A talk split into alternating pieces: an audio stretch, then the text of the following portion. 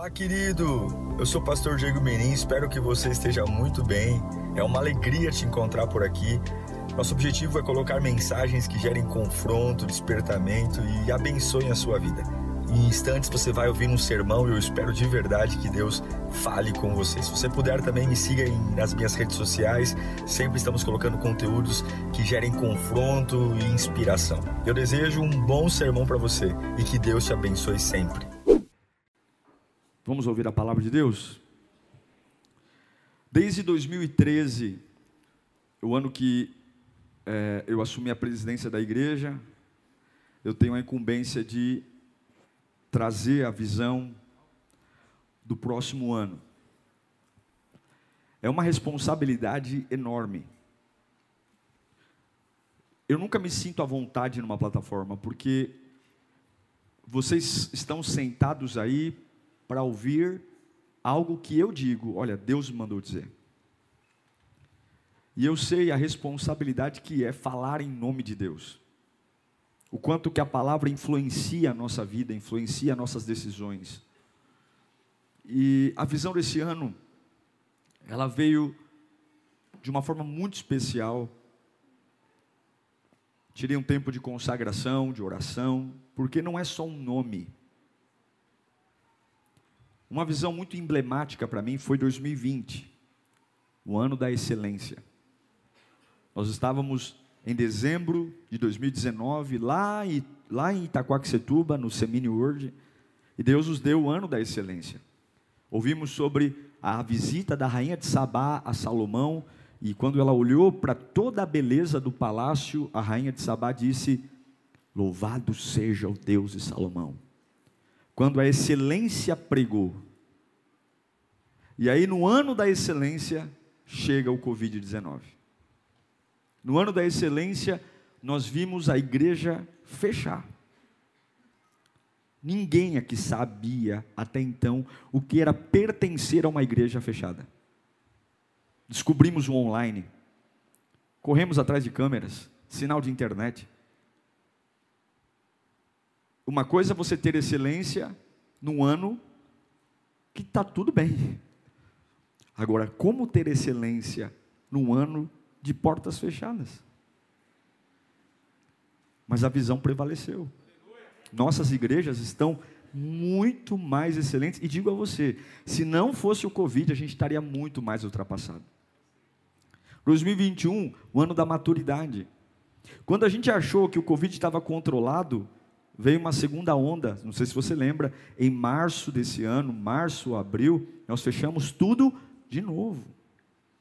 2021 foi muito pior de pandemia no Brasil do que 2020. Os picos de morte aconteceram nesse ano. E quando nós achávamos que tudo caminhava para o bem, muitas igrejas nossas já tinham voltado, inclusive aqui, nós de novo tivemos que fechar a igreja. Fomos provados na maturidade. Provados em entender que o sistema de falar de menino, ouvir de menino, e entender de menino tem que ser trocado. E agora vem a visão para 2022. O que eu estou querendo dizer é que a visão é como um alerta. É como se Deus dissesse: Eu estou avisando antes, para que vocês se preparem. A visão é como um cheque pré-datado. Você recebe para compensar depois. Toda promessa que Deus te faz é porque vão ter situações que vão fazer você pensar diferente. Então, para você não pensar diferente, ele promete antes. Olha, quando a situação disser A, eu já disse que é B. Fica com a minha palavra. Eu quero que nós oremos por esse tempo. Oremos por essa palavra. Senhor, aqui está a lírio dos vales. Uma igreja que desde abril de 1979 está em pé. A lírio muda, mas a lírio não muda. Nossa, nossa essência, nossa simplicidade, nossos valores. O Senhor é o dono desta casa.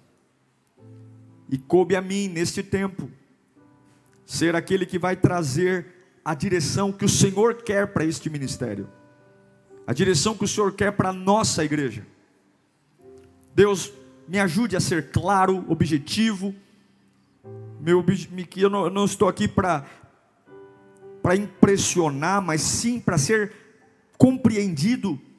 Me dê as palavras certas, me dê as ilustrações certas, para que este povo saia daqui consciente do teu desejo para esse próximo ano. Temos sido cuidados por ti, Senhor, em todo o tempo, e não será diferente hoje. Amém. Preste atenção. Nós, evangélicos, sempre temos a expectativa de que Deus vai fazer alguma coisa. É isso que nos move. A gente vai a um culto com a certeza de que Deus vai fazer alguma coisa. A gente entra num departamento da igreja porque a gente crê que Deus vai fazer alguma coisa. Nós não temos problemas em sermos otimistas. Não falta otimismo na igreja. Não falta. A igreja cristã, ela é otimista. A gente sempre tem uma expectativa de um futuro melhor. Sim ou não, pessoal? A gente sempre espera. Ninguém acorda assim, ah, o ano que vem vai ser pior. O ano que vem nós vamos fechar. Ano que vem, não, não. Nós estamos com dificuldade aqui, mas as coisas vão melhorar. Sim ou não? Agora, uma das coisas que Deus colocou no meu coração é que a expectativa ela pode ser a nossa maior desgraça. A expectativa, ela pode ser a nossa maior destruição. Porque expectativa não é fé.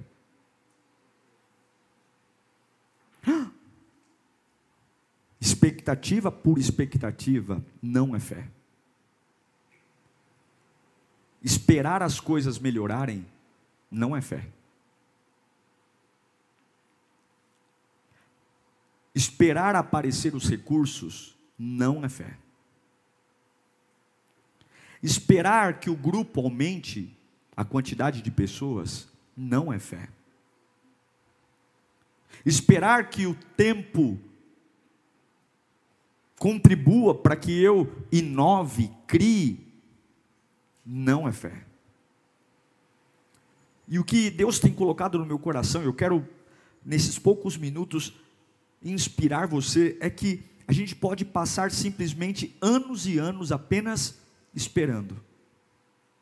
Esperando.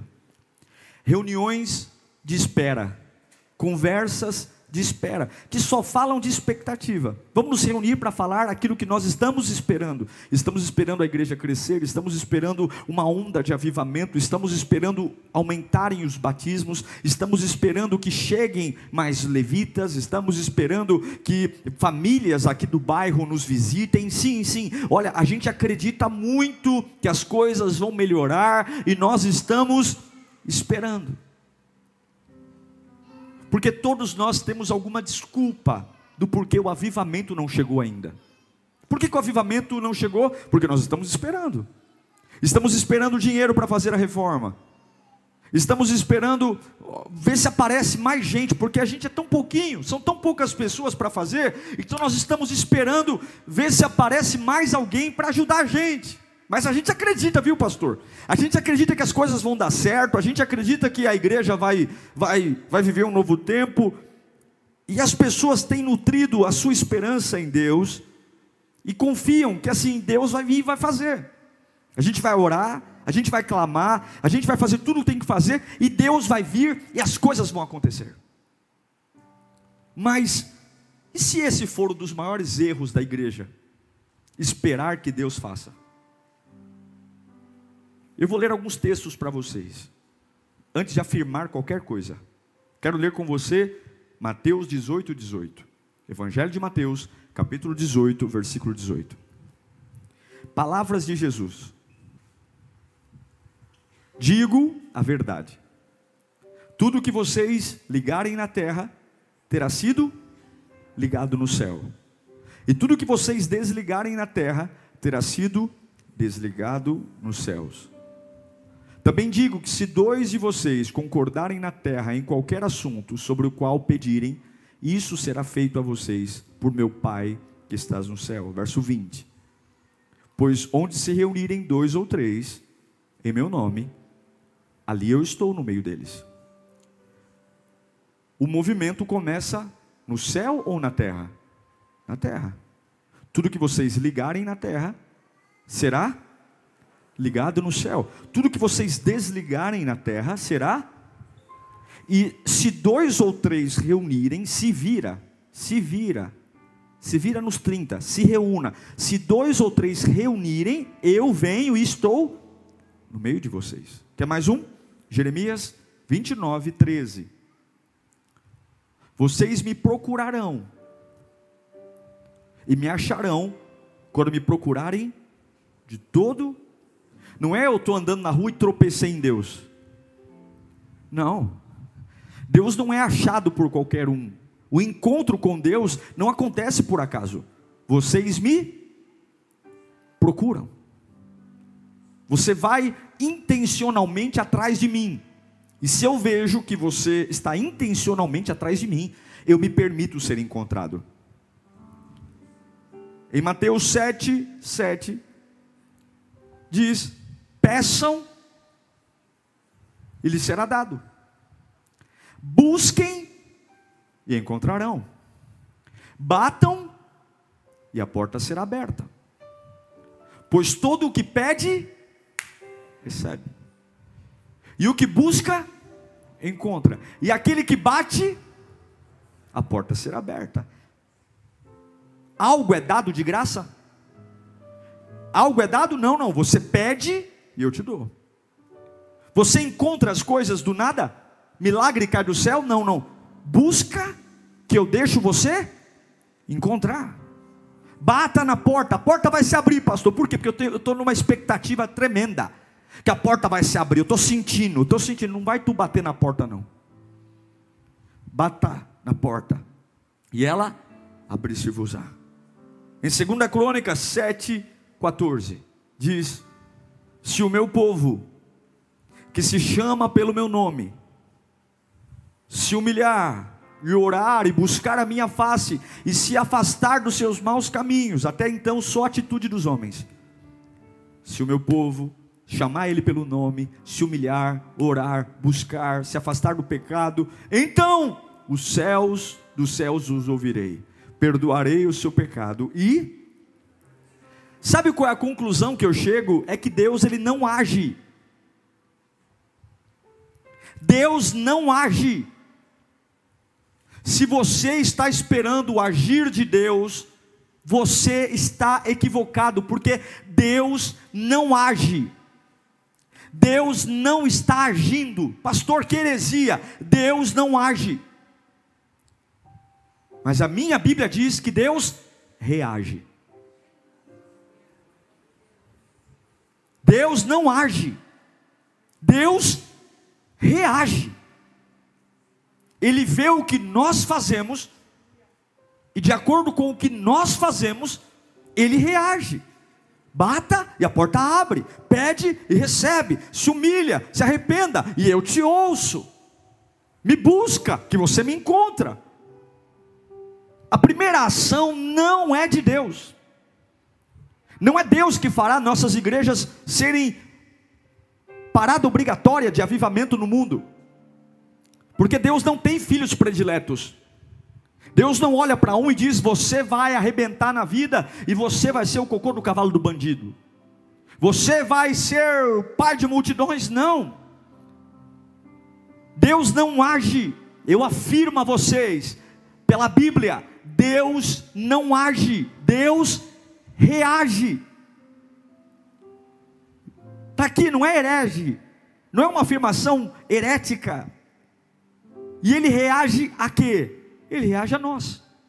Se vocês ligam aí, eu ligo aqui. Se vocês desligam aí, eu desligo aqui. Se vocês se reúnem em três pessoas aí, eu estou aí. Vocês se movimentam, eu me movimento. Vocês não se movimentam, eu não me movimento. Vocês fazem pouco, vocês recebem pouco. Vocês fazem muito, vocês recebem muito.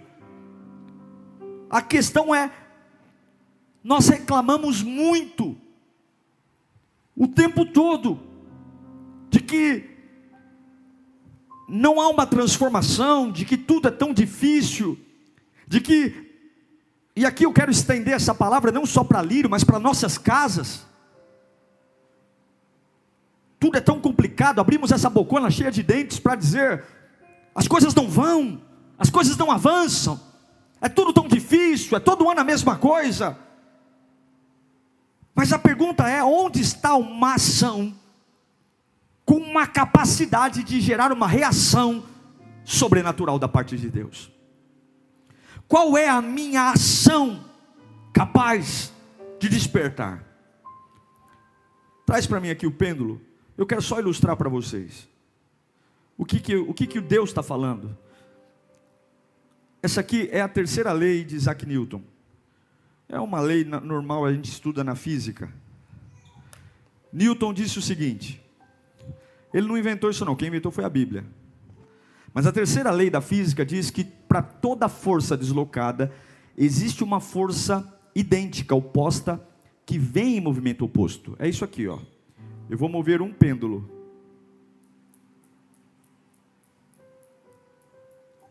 Viram? Existe uma lei na física, um pêndulo sendo movido. Quantos pêndulos são movidos do outro lado? Um. Porque para toda força que eu envio, na física diz que a mesma força retorna no, no sentido contrário. Seu movimento, dois pêndulos.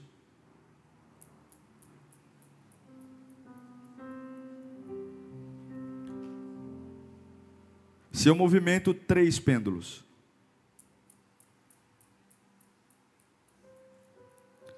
Seu movimento, quatro pêndulos.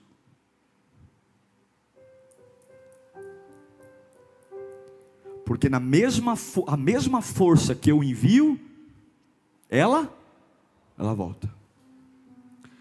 Mas tem alguém que explica melhor do que Newton. O apóstolo Paulo explica isso para nós. Gálatas capítulo 6, versículo 7. Não se deixe enganar. De Deus não se zomba. Por quê? Pois o que o homem semear, ele a gente usa esse versículo muito para falar de pecado, né? Ó, oh, tá vendo? Tá colhendo o que plantou. Mas isso não serve só para coisa errada. Isso serve para tudo na vida. Isso serve para vida, para avivamento. Então, se o problema é que se eu quero o movimento de quatro pêndulos, mas eu estou enviando apenas um, não tem jeito. Não tem jeito. Se eu quero movimento de quatro, mas eu estou enviando apenas dois, não tem jeito. Entenda, é papel da igreja agir, e o céu vai reagir. Não tem como reclamar. Tira uma foto da nossa vida hoje e diz assim: a presença de Deus está fraca na minha vida. Eu não sinto mais como antes. O poder de Deus, meu ministério, meu departamento, minha família. Eu vou dobrar o joelho e eu vou eu vou orar para Deus renovar minha esperança, porque eu sei que as coisas vão mudar. Eu digo para você, não vai mudar. Porque Deus não age, Deus reage. Já parou para pensar que se nós cremos nisso, nós somos os maiores culpados pelos maiores avivamentos ou pelos maiores desertos da nossa vida? Já parou para pensar que a responsabilidade é nossa? Se estamos vivendo uma fase gloriosa, ou se estamos vivendo uma fase terrível, e diz assim: nossa, parece que o céu está fechado, mas como está a nossa vida? A pergunta é: por que, que falta tanto? Por que, que algumas coisas simplesmente não vão? Nós estamos sentados esperando o quê? Quando na verdade é o movimento, é a nossa ação. E a pergunta que eu faço para mim, Diego, eu sou um cara que me considero sonhador, ansioso, mas a pergunta que eu faço é: quando foi a última vez que eu entreguei algo diferente? Algo diferente que pudesse permitir uma reação no céu diferente. Quantos não querem viver um espetacular? Quantos não querem viver uma, uma unção poderosa? Quantos não querem viver, mas não existe reação do céu extraordinária sem atitudes extraordinárias, sem orações extraordinárias, sem uma fé extraordinária, sem uma dedicação extraordinária. Altos níveis de avivamento são gerados por altos níveis de sacrifício. A pergunta é: se cada dia eu estou mais desanimado, mais distante, mais cansado, mais reclamão, mais rabugento, se cada dia eu estou dando mais desculpas, a tendência não é que vai vir alguém sobrenatural, não. Eu estou tão desanimado, pastor, eu estou orando para ver se vai fluir. Não, não, não, irmão, não, não, não vai fluir, vai acabar. Vai acabar. Porque, como somos tolos de esperar uma reação desproporcional de Deus ao que estamos fazendo. Quando nós entregamos a nossa vida a Cristo, quando entregamos nosso coração, quando entregamos nossa oração, tudo isso diz muito a respeito do que vamos receber. E é por isso que na hora da oração eu sempre digo: ore para fora, ore com força, ore para fora, ore com vigor, porque tudo comunica. Chegar atrasado na igreja comunica, esquecer um compromisso comunica, porque você só esquece aquilo que não é importante para você fazer a obra relaxadamente, dobrar o joelho e no meio da oração dormir, isso mostra alguma coisa. Na hora de cantar, eu poderia me entregar na música, levantar minhas mãos, cantar para fora, mas eu escolho cantar para dentro, eu escolho não expressar, eu escolho cantar de forma medíocre. E aí nós estamos dizendo: eu vou para a igreja porque eu quero um milagre, eu vou para a igreja porque eu estou no tudo ou nada, eu estou passando pelo vale da sombra da morte, eu preciso da ação urgente de Deus. E aí quando eu chego aqui, o que eu faço, o que eu entrego é pífio, é ridículo mas eu quero receber de Deus o sobrenatural. Eu dobro o joelho para orar, eu bocejo muito mais do que clamo. Mas, pastor, o senhor tem que entender que a minha vida é difícil. Eu durmo, eu durmo tarde, eu acordo cedo, eu estou cansado, mas o que vale a pena custa caro, irmão. O que Deus colocou no nosso coração, Lírio, é isso. A gente precisa despertar uma ação tão espetacular para vivermos um espetacular vindo de Deus. E eu me lembro de uma passagem, eu quero ler bem rapidamente, Mateus 14, 26. E eu quero te explicar três coisas de como gerar uma ação, como gerar um movimento que vai trazer uma força contrária. Eu quero viver o céu enviando uma força para mim. Você quer ver isso? Eu quero acordar de manhã e dizer, Senhor, olha, está aqui, ó. E o céu responde, toma aqui, ó. Está aqui, Senhor, minha ousadia. Puf. E o céu responde, está aqui avivamento.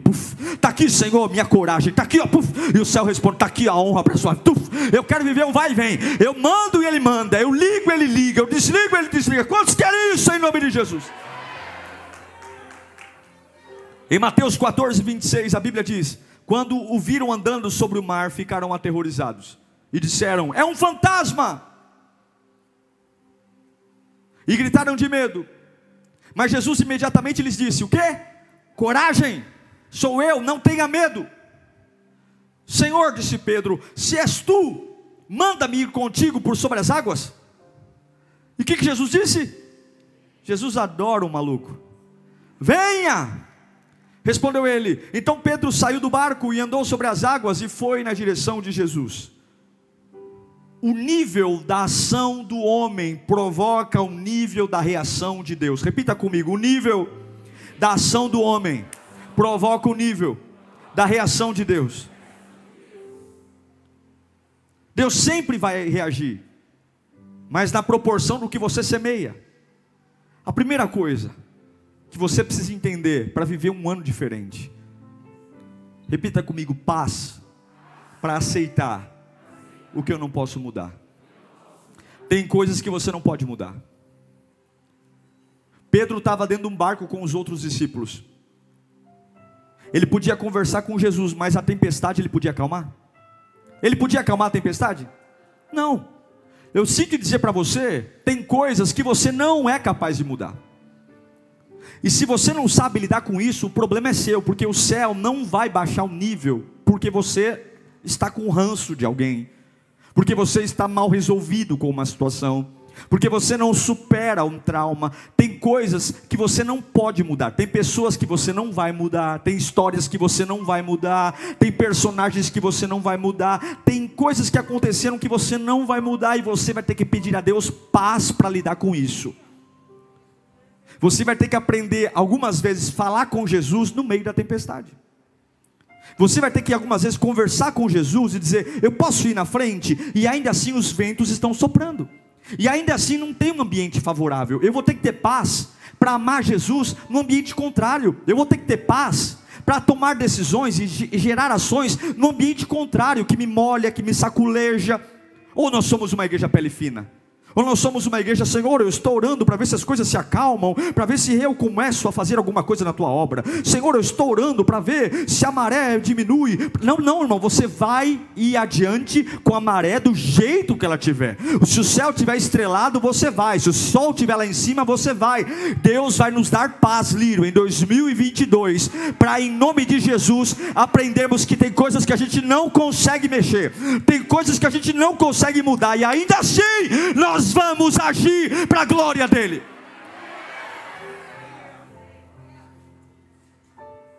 Eu vou falar com o meu mestre no meio dos ventos. E eu vou ter paz para dizer: eu não consigo lidar com isso. E eu vou continuar fazendo a minha parte.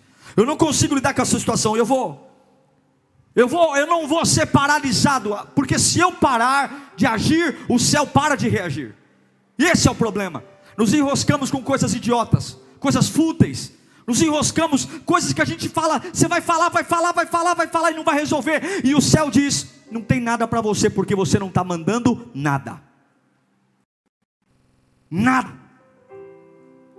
Tudo que você não for capaz de mudar, a partir de agora, não pode te impedir de sair do barco. Repita comigo: nada vai me impedir de sair do barco. Principalmente o que eu não posso mudar. Todos nós aqui temos uma situação que a gente não pode mudar: uma dor, um cansaço, uma decepção, um trauma, uma falta de recurso. Tem muita gente aqui que fala, pastor, eu não tenho dinheiro suficiente, eu não tenho apoio suficiente, e você não tem como mudar isso agora. E daí? Deus vai te dar paz para você ir assim mesmo. Fala comigo, eu vou assim mesmo. Eu vou na chuva mesmo. Eu vou na tempestade mesmo. Eu vou eu vou, eu vou, eu vou molhado mesmo, eu vou cansado mesmo, eu vou assustado mesmo. Deus vai te dar paz para você não se preocupar com aquilo que você não pode mudar. Tem coisas que você não pode mudar, mas Deus está com você. Paz para aceitar o que você não pode mudar. Segundo, coragem para mudar o que você pode. Eu tenho que ter paz para aceitar o que eu não posso mudar, mas eu tenho que ter, o que eu posso mudar, eu tenho que ter coragem. Coragem. Coragem. Pedro não podia acalmar a tempestade, mas ele podia se atrever a sair do meio dos covardes. Pedro podia se atrever a ter fé num ambiente contrário. Tem coisas que você pode fazer, tem orações, clamores que você pode entregar. Imagine 11 marmanjos tremendo de medo, dizendo que Jesus é um fantasma. E aí vem Pedro e fala uma das coisas mais loucas que alguém pode dizer: se tu és o Cristo, não foi Jesus que teve a ideia de Pedro andar sobre as águas? Não foi. Quem teve a ideia de andar sobre as águas foi. De repente, de um lado, Pedro diz: Se tu és o Cristo, deixa-me andar contigo sobre as águas. E do outro lado, Jesus diz: venha, venha. Você me pediu o que ninguém nunca pediu e eu vou te dar. E o bichinho colocou os pezinhos e andou. Ele andou porque ele teve coragem. Deus está disposto a reagir à nossa fé.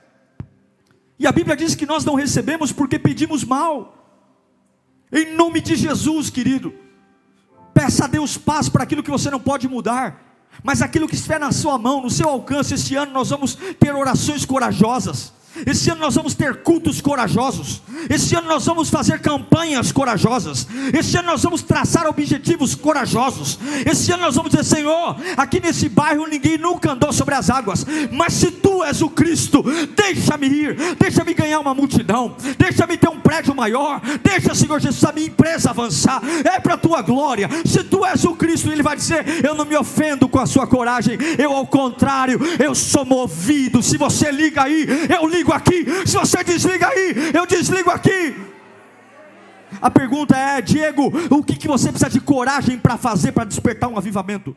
O que eu tenho que fazer no culto? Como eu tenho que pregar? Como eu tenho que cantar? Como eu tenho que servir? Eu quero um avivamento. A gente leu o livro lá da Rua Azusa, nos Estados Unidos, onde quatro quarteirões, numa época que o som era precário, quatro quarteirões, as pessoas iam falando de boca em boca, porque o som não chegava.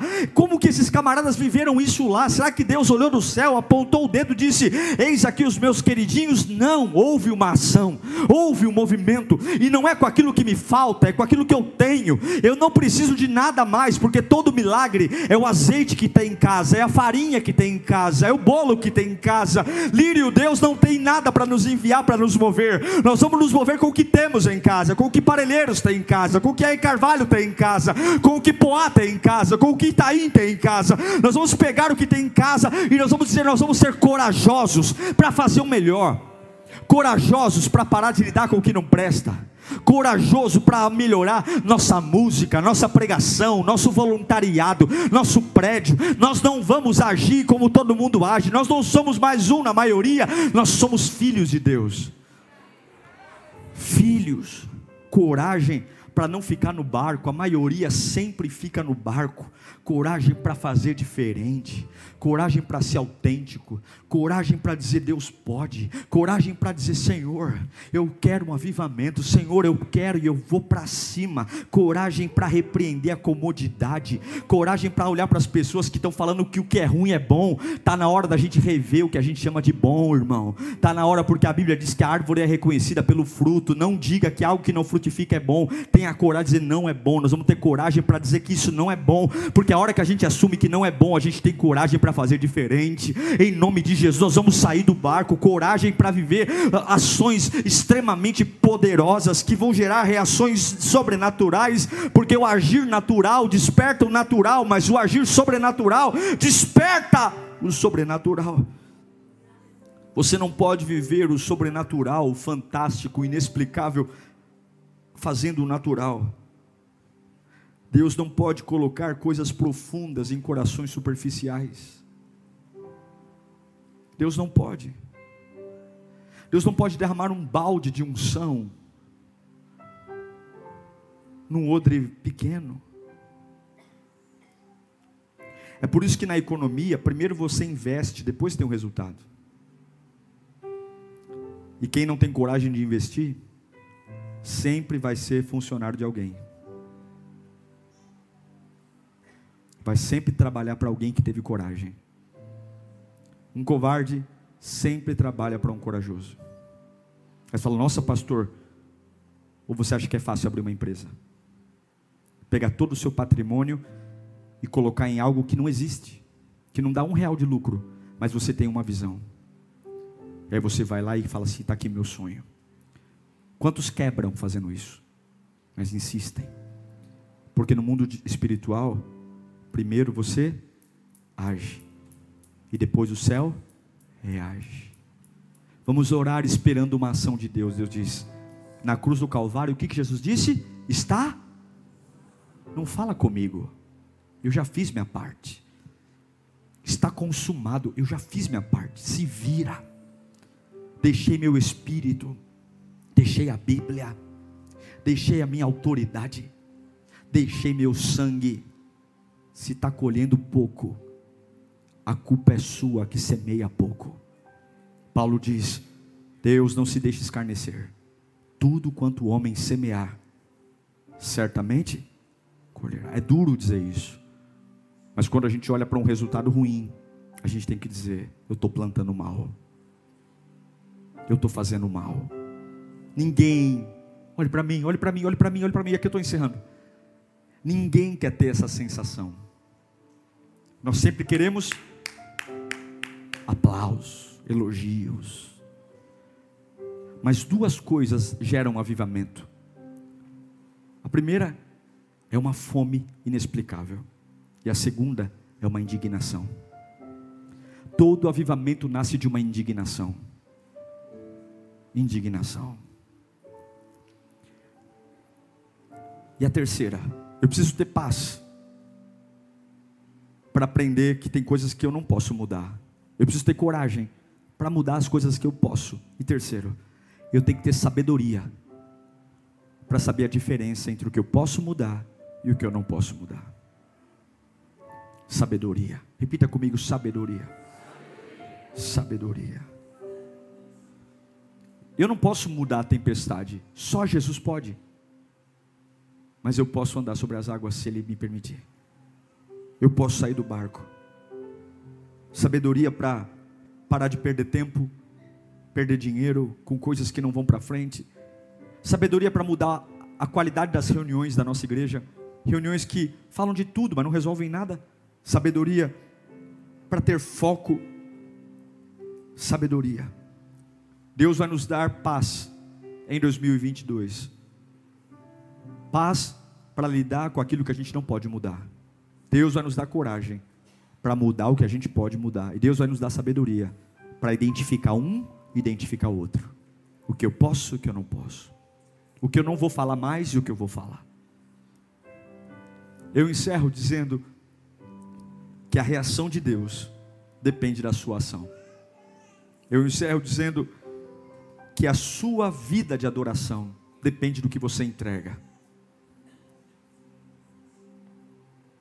Se eu quero dois, eu tenho que mandar dois. Se eu quero quatro, eu tenho que mandar quatro. O que, que você quer? Olha para o seu irmão e fala: depende de você.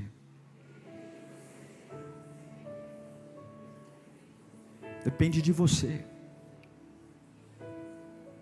É de você que depende. Por isso que tem gente que entra na igreja vazio, vai embora vazio. E tem gente que entra vazio e sai cheio, porque depende de você. Depende de você.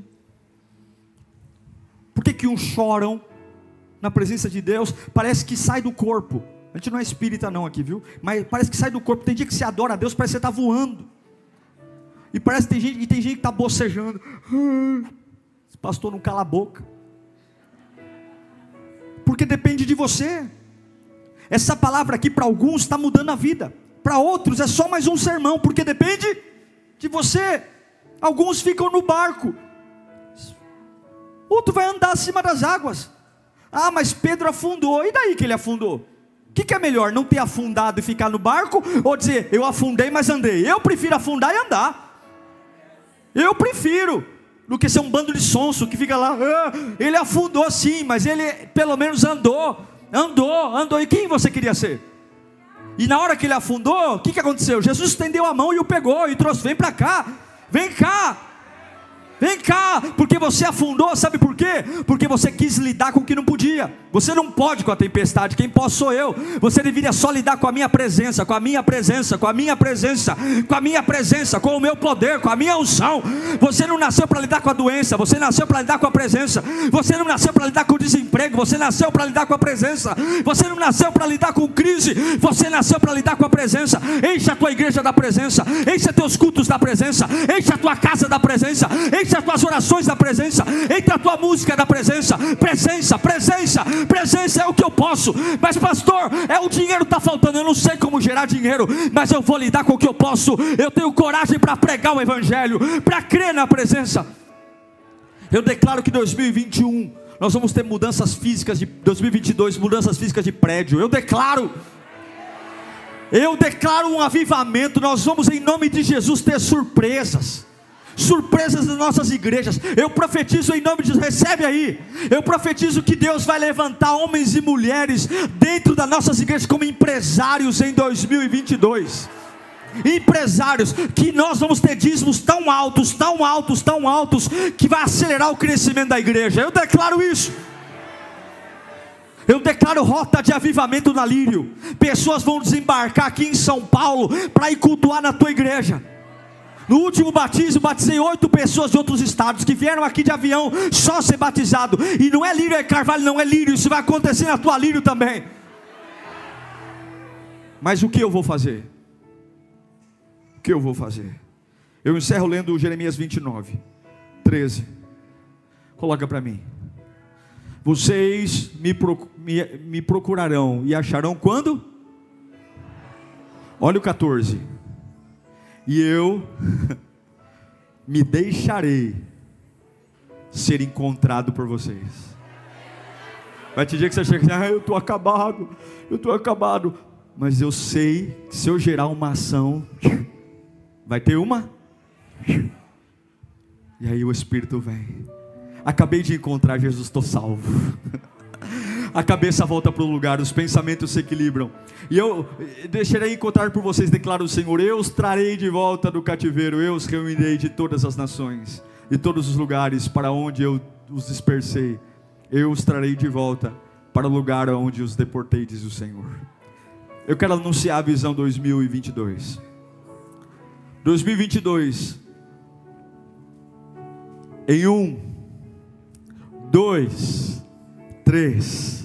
Será o ano da ação e reação. A igreja age e Deus reage. Diga bem alto: a igreja age e Deus reage. Vamos colocar em pé. 2022, o ano da ação e reação. Grita comigo: a igreja age e Deus reage. Levanta as duas mãos e grita: a igreja age. E Deus reage. A lírio age. E Deus reage. Viveremos avivamento, provisão, céus abertos, milagre. A lírio age e Deus reage.